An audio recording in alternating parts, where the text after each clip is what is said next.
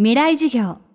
この番組はオーケストレーティング・ア・ブライター・ワールド NEC がお送りします。未来授業火曜日。チャプター未来授業。今週の講師は小説100年泥で第158回芥川賞を受賞した作家の石井優香さんです。石井さんはインドのチェン内に住み夫と IT 企業で日本語教師をしながら執筆を続けてきました。受賞を受けて先日初の単行本「100年泥」が出版されたばかり。石井さんと本との出会いは少女時代に遡ります。未来授業2時間目。テーマは書くために生まれてきた。まず小さい頃から本を読むのは大好きでした。あのまあ暇さえあれば本を読んでるような、まあ、お話の本ですね。を読んでるような子供で例えばあの私お寺の日曜学校っていうのに行ってたんですけれども、まあ、浄土真宗の方ですけれどもまああのお寺のご住職の奥さんがあのお話してくださったりみんなでこうモンドさん用のお経を読んだりそういうことをしてねまあ子供だから最後にちょっとお下がりのお菓子をいただくみたいな形で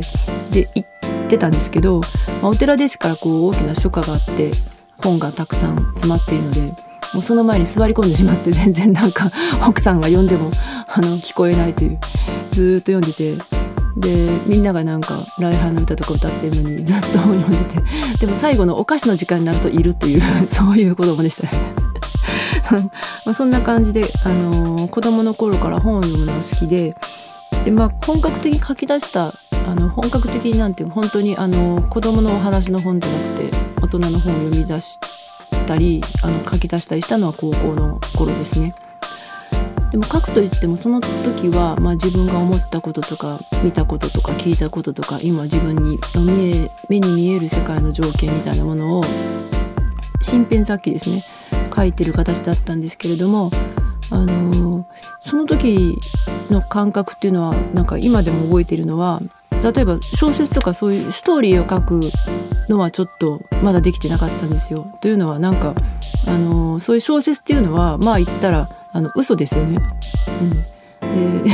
人はみんな嘘をつかないようにあの育てられるのにどうして嘘を書いていいのかっていうなんか違和感があってで、まあ、私どうもこう嘘を書くのは苦手でずっとだからそのストーリーを書いたり小説という形で自己表現するっていうのはずっとできなくてまあ多分その10代の頃っていうのはその自分の目に映る現実世界があまりにもこう色鮮やかで生き生きとして躍動しているので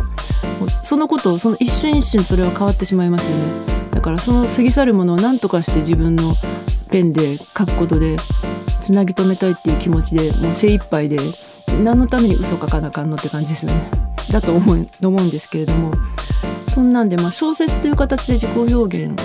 するようになったのはもう20代終わりとか30になってからとかそのぐらいですね。うんでまあ私、まあ、33歳ぐらいの時に、まあ、ある文芸雑誌の、あの新人賞の最終選考に残ったことがあって、まあ、それは落ちちゃったんですが、まあ、その時ぐらいからもう本当に本格的にあの小説を書いては出し書いては出しといういわゆる投稿生活に入ってでそうですね。それからまあ あの二十数年間 かかってやっと去年あの新潮の新人賞をいただいてで今回また芥川賞をいただいてっていう経過になるんですが。デビューできないまま20年以上小説を書き続けてきたという石井さん。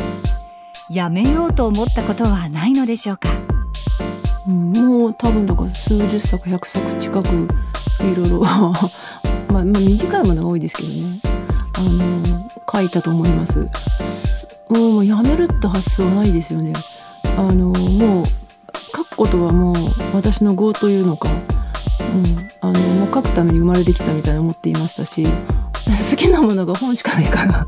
あの他に選択肢がないっていうのもあるしいろいろ例えばもう絵描くの上手だとかあのなんだろう体操が上手とかなんかだったら他に選択肢があったと思うんですけど人付き合いだってあのあんまり得意じゃなかったんですよ。あの人は嫌いじゃないんだけど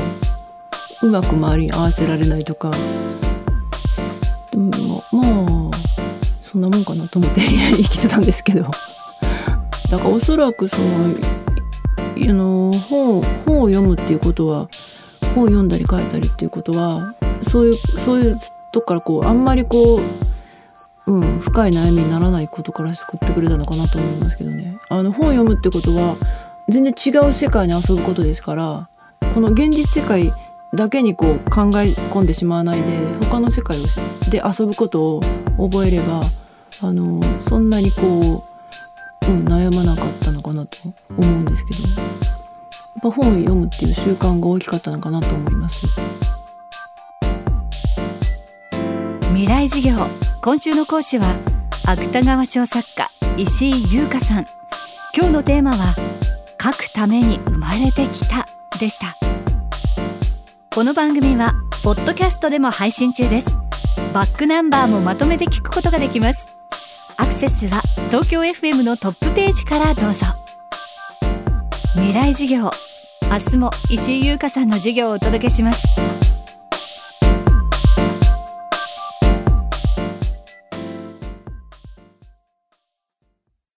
未来授業この番組はオーケストレーティング・ア・ブライター・ワールド NEC がお送りしました。